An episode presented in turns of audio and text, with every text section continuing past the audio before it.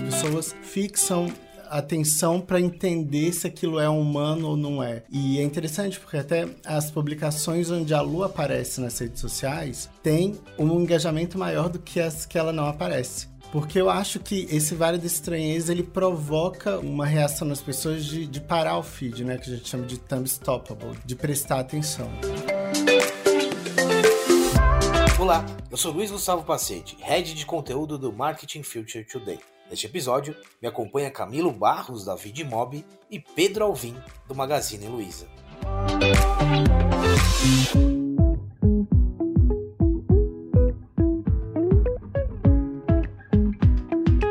Mais um episódio especial dessa série em parceria com a Vidmob. Camilo, tô muito entusiasmado, não só porque a gente tá fechando a série, mas porque o nosso convidado de hoje é muito especial. Não, sensacional. Fechar com esse nível, incrível, né? Tô tipo no jardim da infância aqui, cheio de brinquedos, cara. Tô me sentindo uma criança aqui. Vamos brincar, vamos brincar mais. É isso. Pedro Alvim, muito bem-vindo, aliás, nossa série especial. Tô muito feliz, né? A gente sabe o desafio da tua agenda, mas tá aqui, tá no estúdio falando com a gente, então a gente tá muito feliz, viu? Fique à vontade. Não, gente, eu que, que agradeço, eu que tô muito feliz de estar aqui. Admiro muito, né, o que, que vocês vêm construindo, o podcast, então contem comigo e espero que eu consiga ajudá-los aí a transmitir um pouco de, de inspiração para quem estiver assistindo e ouvindo a gente. Ô Pedro, geralmente quando eu me refiro refiro a você, eu digo que você lidera a equipe que cuida da Lu, mas que é pai da Lu, que é irmão da Lu. Eu tenho essa definição, mas de fato, assim, o que, que você é no Magazine Luiza? O que, que você faz, assim? E de tantos anos já, né? De tanta colaboração, qual que é o seu dia a dia ali? Bom, eu faço parte do, do Magalu há 10 anos, então é uma década já trabalhando ali na construção da marca e da, da personagem. Hoje eu fico à frente dos times de social media, marketing de influência influência, live commerce. Então, são as equipes que cuidam da estratégia de conteúdo da marca e da evolução da personagem da Lu. Enfim, é o time também que conecta a marca com o ecossistema de creators. A Lu, ela é uma creator, então também é o time que cuida da carreira da Lu. Enfim, a gente é uma área mais focada em acompanhar o zeitgeist, o que está acontecendo de novo com as novas gerações, dentro das comunidades que a gente faz parte, e ajuda a trazer isso, a traduzir isso para a comunicação da marca. Pedro, 10 anos e aí a gente tá falando de 10 anos da evolução da Lu em vários aspectos, né? Nesses 10 anos, o que, que aconteceu quando a gente olha pra Lu como personagem? O que, o que ela foi agregando de... As plataformas que o Magalu tem no ecossistema são curadores de conteúdo, né? De narrativas. O que, que evoluiu em 10 anos? Considerando que a Lu tem muito mais tempo que isso, mas nesses 10 anos, o que, que aconteceu? Boa. A Lu, ela tem, na verdade, 19 anos.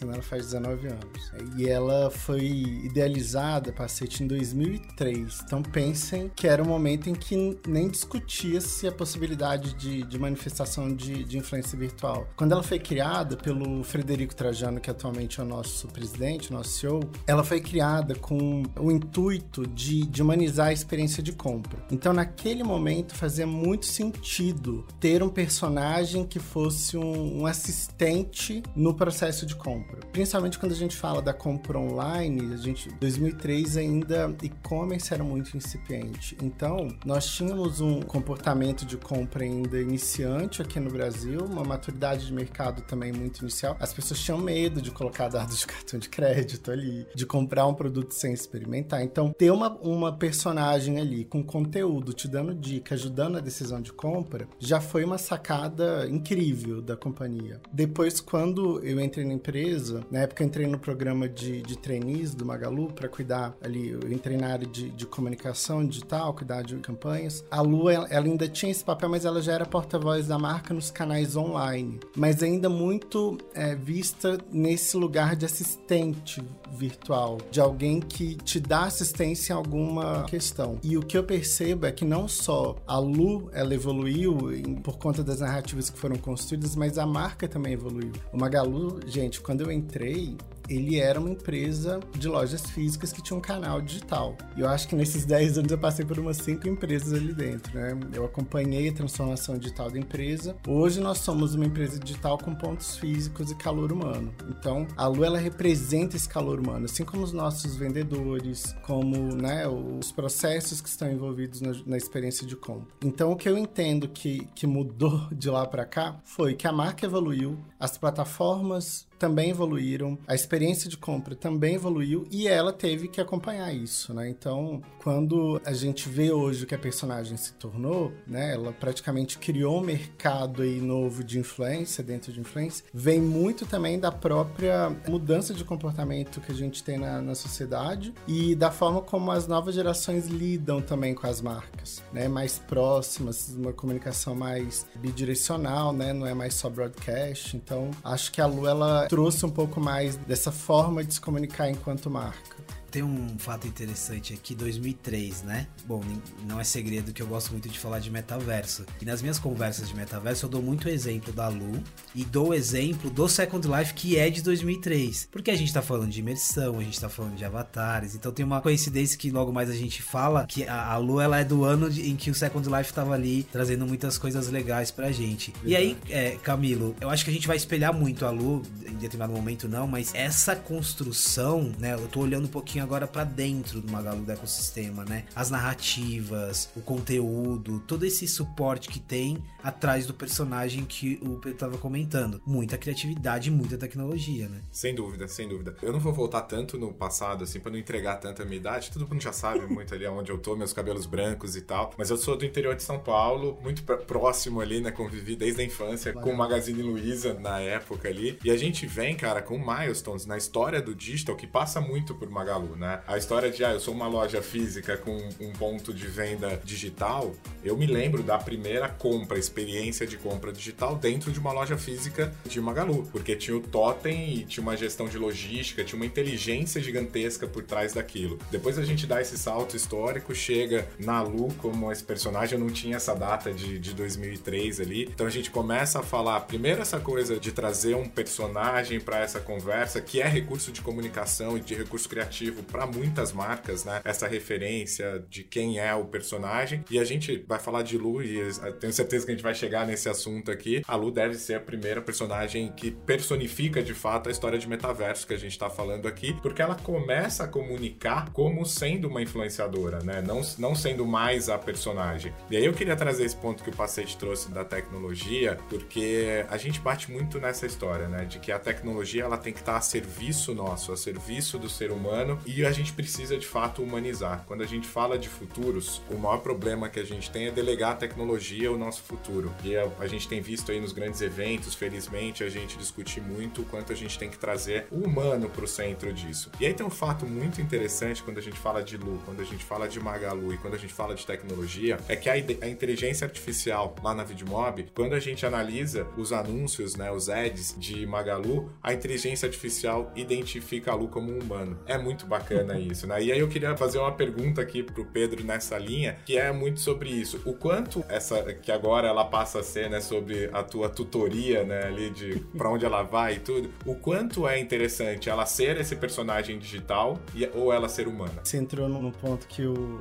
que é legal discutir, assim, porque existem muitos personagens a estratégia de usar personagens representando iconicamente as marcas não é recente na história da propaganda. Mas eu acho que a, essa narrativa foi porque ela é hiperhumanizada. Os traços dela são se aproximam do que é hiperrealista. E acho que isso cai na questão do vale da estranheza também. As pessoas fixam atenção para entender se aquilo é humano ou não é. E é interessante porque até as publicações onde a Lu aparece nas redes sociais, um engajamento maior do que as que ela não aparece. Porque eu acho que esse Vale da Estranheza, ele provoca uma reação nas pessoas de, de parar o feed, né? Que a gente chama de thumb stoppable, de, de prestar atenção. E para mim, mais importante do que os dados nessa era é você conseguir conquistar a atenção das pessoas, né? No momento em que eu não posso me enxergar como concorrente apenas dos varejistas, dos marketplaces. Eu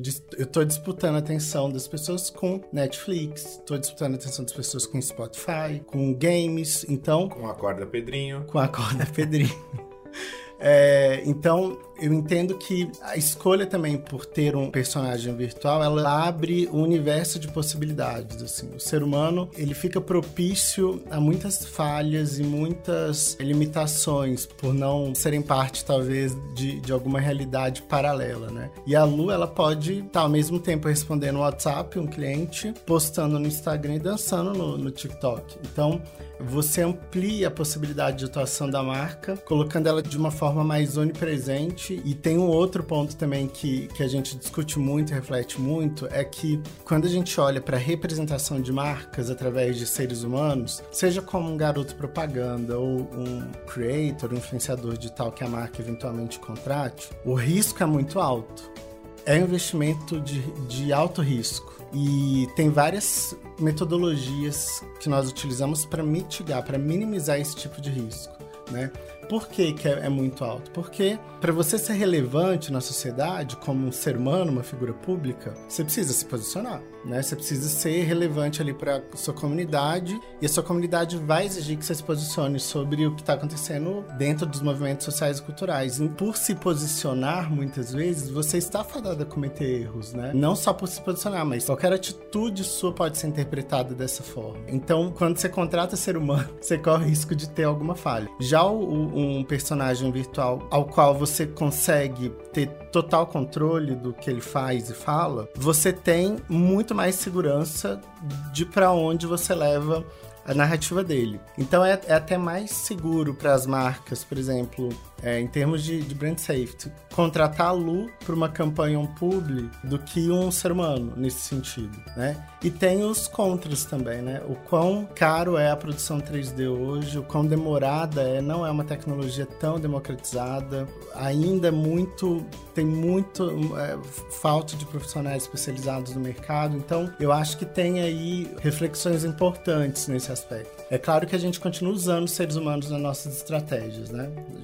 Garotos propagandas, creators, influencers, porque a gente acha que é muito complementar. Mas quando você está falando de uma de um spokesperson da marca, né, que é o caso da Lu, fez mais sentido, faz mais sentido hoje ter essa personagem. Deixa eu aproveitar esse gancho falando dos creators humanos. Eu não gosto de usar a palavra padrão, talvez, mas é, me parece que a Lu ela estabeleceu um, um ritmo. Quando você passa a trabalhar com os creators humanos, eu estou trabalhando com uma empresa que tem a maior influenciadora virtual do mundo. O que, que mudou? O que, que ela trouxe de, de narrativa, de ritmo, para quando você vai trabalhar com os, com os creators humanos? Em termos de ritmo, talvez, eu diria que por ser marca, você tem uma capacidade de investimento maior do que um creator. Então, desde distribuição de conteúdo, é, produção de conteúdo, até né, o próprio alcance que você consegue atingir através de estratégias de investimento em mídia. Eu entendo que a, a gente, inclusive, faz um merge, assim, a gente coloca a Lu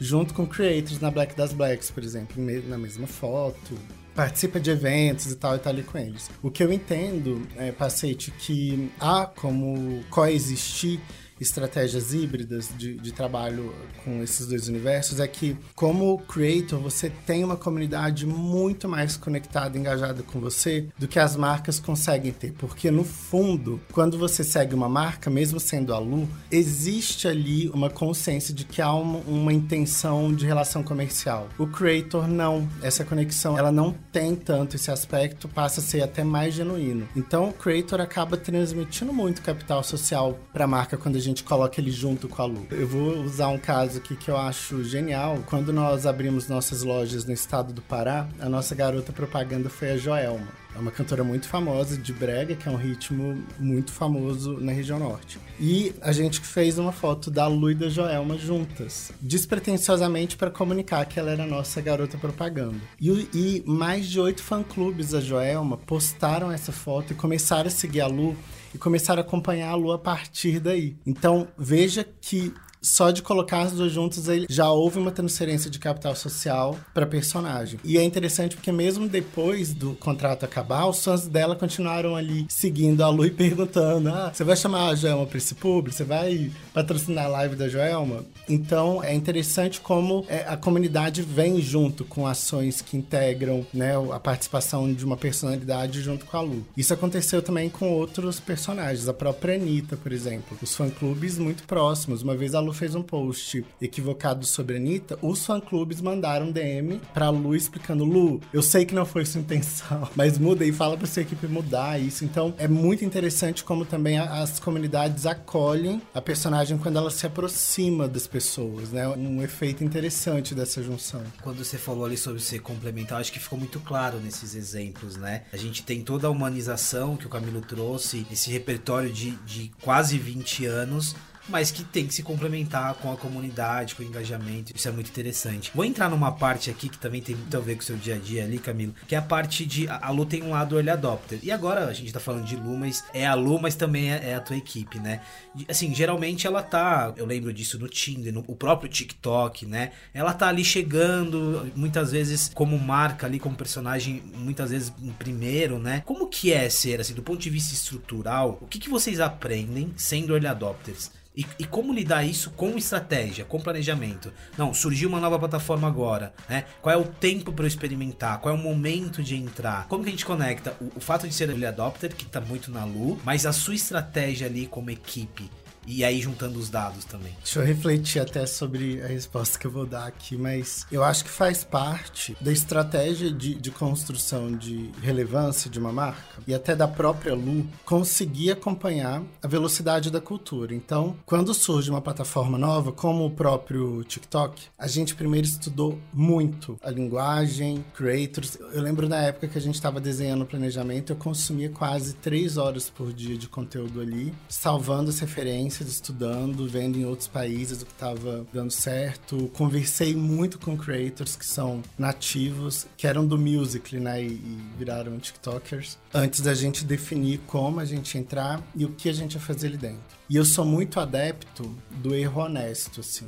Eu incentivo muito a minha equipe a, a testar e apoio muitos erros, porque a gente trabalha com uma disciplina que não é ensinada pela academia, né? A gente não aprende construção de relevância em comunidades na, na, na academia, a gente aprende fazendo, né? E para mim, a faculdade de social media é errando. Então, os erros fazem parte dessa curva de aprendizado, e o que eu entendo é que não é que a lua... Muitas vezes a gente não é primeira, a gente não foi a primeira varejista, por exemplo, a estar no TikTok. Mas em três meses a gente alcançou um milhão de seguidores ali, que é um número muito difícil de chegar em outras plataformas, assim. Pelo menos historicamente na minha carreira, eu vi poucas vezes um crescimento tão vertiginoso de comunidade igual a gente conseguiu ali. E eu acho que também a Lu hoje ela tem um awareness muito grande, um recall muito grande. Tem 98% de brand link com a marca. Então, as pessoas já entendem quem ela é, sabem que ela pertence à marca Magalu. E isso ajuda também a potencializar muito, né? Ela usou,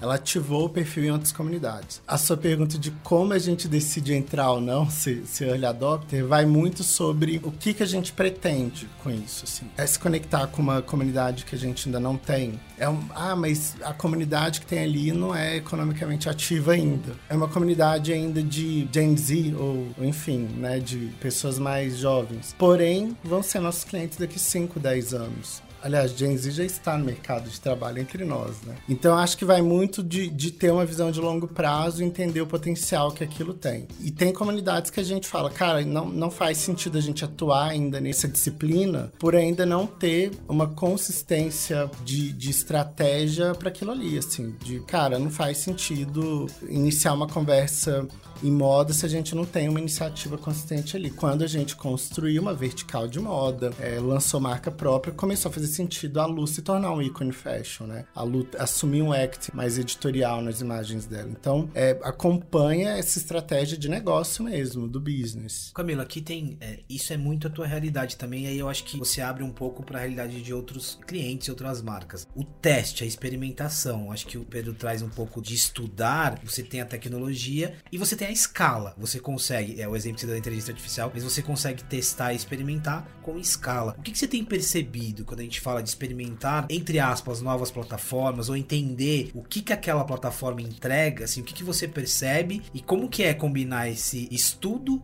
com a tecnologia, com a escala? O mercado está altamente em desenvolvimento ainda, né? Nada está estabelecido, então a gente fala de plataformas hoje que tem ali um grande status, mas a gente não sabe até quando dura esse potencial ali. Vai depender muito do mercado anunciante, né? Infelizmente, as plataformas ainda vivem com base de, de anúncios e acho que é aí que a gente entra. A gente acabou de rodar um estudo com a Forrester, onde a gente foi falar com CMOs globais e tudo, e entendendo essas dificuldades de como gerir o teu universo digital ali, principalmente nessa gestão. E é absurdo, a gente está falando de triplo dígito em dificuldade dessa gestão, tanto em número de placements, né, onde esse anúncio tem que estar, e aí no meu caso estou falando de anúncio porque a gente está ali na, na seara do social ad, o volume de plataformas que cresce, né, elas, como a Lu tem entrado em plataformas novas, elas têm aparecido e criado relevância junto às, às comunidades e cada uma com um comportamento diferente,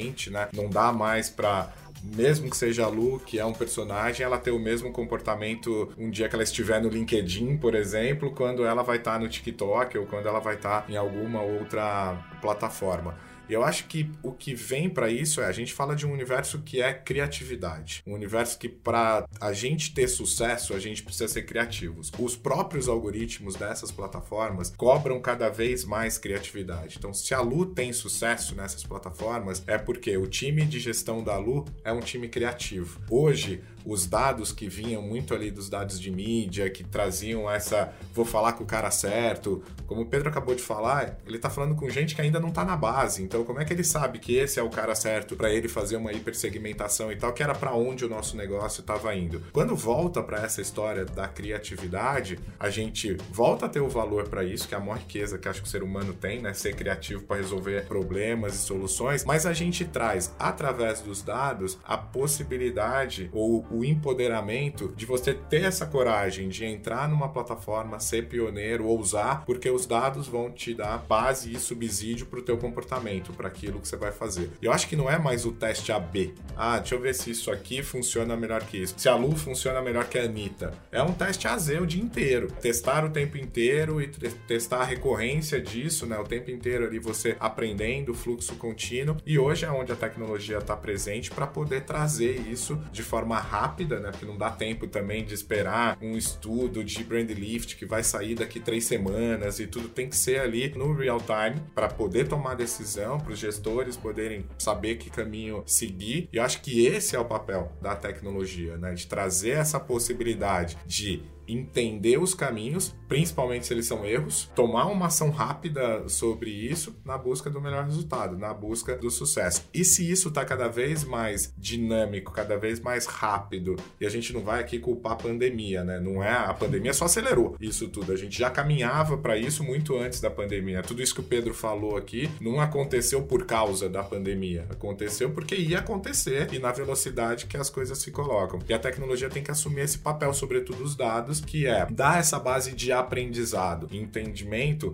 do comportamento. Agora que a gente fala de social ad, agora que a gente fala de, de redes sociais como um todo, a gente deixa de falar sobre o nosso comportamento de marca e a gente começa a falar sobre o comportamento de quem consome a nossa marca. E a intimidade disso é dados, né? Como a gente consegue trazer dados para essa equação, empoderando essa gestão para ser uma gestão data-driven mais assertiva. E tem até um ponto interessante, mais uma vez, falando aí da necessidade necessidade de ser complementar, né? Quando a gente olha para os dados, exige também dos times que estão recebendo aquilo um senso crítico para analisar o que está sendo exibido muito alto. Quando a gente olha para plataformas de social media, isso é ainda mais sensível, uma vez que existem ali os termos de uso das plataformas que eles tentam regulamentar quem pode ou não usar a plataforma e tem um recorte, por exemplo, etário, de idade. Você pode ter um perfil a partir de 13 anos, a partir de 18 anos. Uma das coisas também que, que eu gosto de ponderar muito é que os dados são fundamentais para direcionar a estratégia, mas ter uma visão qualitativa, uma escuta ativa da comunidade é também acho que fundamental para uma, uma análise assertiva, porque é, vou dar um exemplo aqui. Pode acontecer muito de você olhar no Analytics, eu não estou falando no caso de uma plataforma de anúncio, mas de, de perfil mesmo, de canal. E ele te dá lá que você tem uma audiência 35 mais majoritária no seu perfil. Um exemplo. Mas quando você analisa os comentários, quem faz os remixes ou duetos com seus conteúdos, às vezes você percebe que é uma audiência bem diferente, mais jovem, infantil. E que muitas vezes elas não têm perfil, mas elas usam o device do pai, da tia, da avó, do irmão mais velho. Então, precisa ter uma sensibilidade de entender de fato quem é que tá ali, com quem você está conversando. É, os dados te ajudam a identificar, mas também de ouvir e perceber quem são as pessoas para ajustar a estratégia. Né? Às vezes, assim, se você está entendendo que numa plataforma você está falando com uma audiência muito jovem, cara, evita fazer conteúdo com material cortante, né? Evita determinados assuntos que podem colocar em risco ali. Então, existe uma preocupação muito grande também de tentar enxergar o que os dados não mostram e se adequar à comunidade que você tem ali. É um ponto bem importante, eu acho, que para quem trabalha com conteúdo hoje. É um composto, né? Você que entender esse teu fandom, que você tem a, a, riqueza de ter um fandom, mas acho que esse é um cuidado também que a gente tem que ter na gestão de marca. E nessa mudança, né, que falando da volta do criativo aí, que vem muito por conta de mudanças do mercado, de regulatórios e tudo, é que a gente, quando a gente fala em segmentação, a gente cai nesse erro, né? De depender de um Sim. dado que é um dado frio, que é um dado de mídia. Quando a gente fala de dados, no meu caso, criativo, a gente está falando do calor, né? A gente está falando de como esse elemento criativo é consumido. Eu não olho a Lu como uma coisa isolada ali, como ela se comporta quando a marca se comunica, mas eu entendo ela como um elemento criativo dentro de uma peça e o que, que ela transmite de valores a partir daquilo ali, né? Sim. Traz o calor para dentro dessa, dessa conversa. E acho que esse é o cuidado, né? Não, não, não tratar na frieza Exato. de números. Tem mais uma camada aqui nessa conversa e ela apareceu muito nos outros episódios dessa série, que é a equipe né? Você por vários momentos, Pedro, você falou um pouquinho, né, sobre repertório, sobre cultura, sobre comportamento. E aí, olhando um pouco pro dia a dia e, e você como líder também olhando para a equipe, qual que é esse desafio, né? Eu acho que já tá muito claro a importância do dado, a capacidade ferramental que vocês têm, mas e as pessoas, o que faz? E olha só a complexidade, a gente tá falando da personagem e tudo que ela conecta na comunicação da marca, assim, qual que é o desafio de ter pessoas com repertórios diferentes, mas não só com repertório, mas que tem essa velocidade de acompanhar o que está acontecendo? Acho que o desafio é você ter times que sejam diversos e é onde eu tento focar muito a construção de equipe e o ecossistema de parceiros, porque quando você tem diferentes perspectivas representadas ali dentro, você consegue acessar movimentos sociais e culturais com uma velocidade muito maior. E além disso, você consegue mitigar também muitos riscos para a marca. Você consegue fazer exercícios de colocar à prova ali comunicações, discursos também com uma assertividade muito maior. Eu entendo que a diversidade ela traz para o negócio resultados mais rápidos e assertivos. E eu falo por experiência própria, assim. Quanto mais você consegue ter diversidade de pensamentos e repertório, como você colocou, mais eu consigo é, alcançar as pessoas. Então, é legal você ter lideranças LGBTQIA+, no time, mulheres, pessoas pretas, é, ter pessoas de diferentes regiões do país. O Brasil é continental, né? Então, tem diferentes perspectivas perspectivas dependendo da região. Você ter pessoas com ideologias e visões ideológicas também distintas. Eu acredito muito que os times se fortalecem quando há essa troca e diálogo, entende? Então, outro exercício também, diferentes idades. O debate intergeracional é muito rico também, que o que faz sentido para uma geração para outra, né? Assim, a conexão emocional que você tem, que nós temos talvez com a Xuxa, sei lá. A Gen Z não sabe quem é Xuxa pelo TikTok, assim, basicamente. Então é, é importante você considerar essa diversidade de pessoas para você ter estratégias bem sucedidas. E, e, olha como na prática vocês têm uma responsabilidade aqui, usando a Lu de novo como exemplo. Minha mãe tem 75 anos. Ela não, pra minha, minha mãe não, não consegue entender. Para ela, o sentido de internet não existe, mas ela tá usando o WhatsApp. Mas a Lu se comunica com a minha mãe de 75 anos. Manda mensagem pra é, ela. É, é, e manda mensagem. Aliás, às vezes eu, eu tento conversar com a Lu, viu? Quando eu compro algum produto que é muito simpático, assim, enfim. Mas olha a responsabilidade, né? A gente tá falando do Gen Z, mas tá falando de uma senhora de 75 anos que acabou de se digitalizar. Então tem até um, tem um papel social e cultural aqui muito importante. Pedro, mas duas perguntinhas pra gente amarrar que quando o papo é bom, o tempo voa. É uma pergunta que agora é olhando pro Pedro e a contribuição que ele trouxe pro ecossistema de creators. A gente sabe um pouco o quanto você levou isso com paixão, a relação, os projetos que você desenvolveu com o UPix e com outros players. E aí, com base nessa tua experiência, que momento a gente tá vivendo desse ecossistema, né? A gente tá falando agora muito sobre creator economy, tecnologia, live commerce, NFT, mas que momento que a gente tá vivendo olhando pro Brasil desse mercado que você acompanha tanto? Pacete, eu falo que eu não sou entusiasta de, sobre mercado de influência e criação de conteúdo. Eu assumi como uma missão pessoal minha formar esse mercado no Brasil. Porque eu fiquei indignado quando eu fui em 2018 é, na Vidcom, nos Estados Unidos, e vi o quanto o mercado lá já está organizado, estruturado, regulamentado, a visão que os creators já têm é, dos conteúdos como negócio. O Brasil, que é um celeiro de talento criativo, assim, olha quantos creators surgem no nosso país diariamente. Tem um mercado que ainda não não estava é, profissionalizado, né? Então, eu acho que nos últimos anos a gente teve muitos avanços é, na valorização desse mercado, do conteúdo, das marcas entendendo a importância da disciplina de influência como sendo estratégica dentro do marketing, de plataformas surgindo, colocando o creator no centro. Por exemplo, não adianta você veicular um, um vídeo super produzido no TikTok.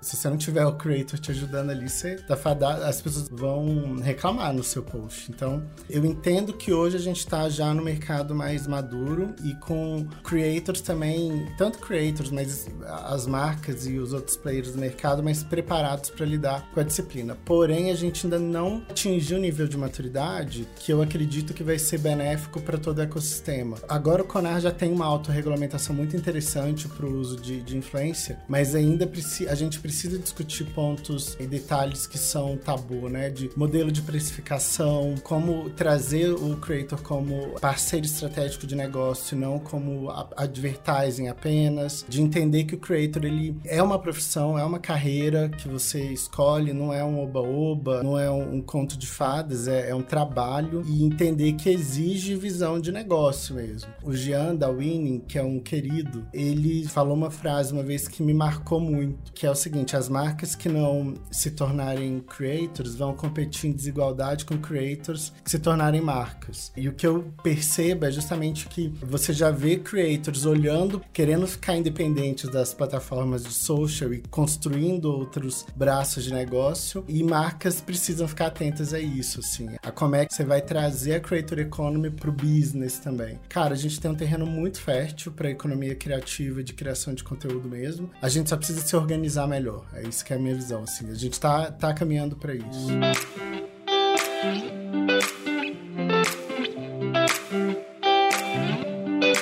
Interessante como tem coisas muito básicas ainda, né, que a gente precisa evoluir. Mesmo quando a gente olha para as tendências, né, a gente tem coisa muito básica. Camilo, eu vou deixar para você agora fechar não só esse episódio, mas essa série tão especial. A gente falou Unilever, Rap, Avon. E fechar com o Pedro é muito interessante, porque a gente pegou uma parte do ecossistema muito importante, muito relevante, com uma personagem que dá muito subsídio para falar de tudo, né? A gente falou de dados, humanização, a gente falou de estratégia. Como que a gente fecha esse papo tão legal, cara.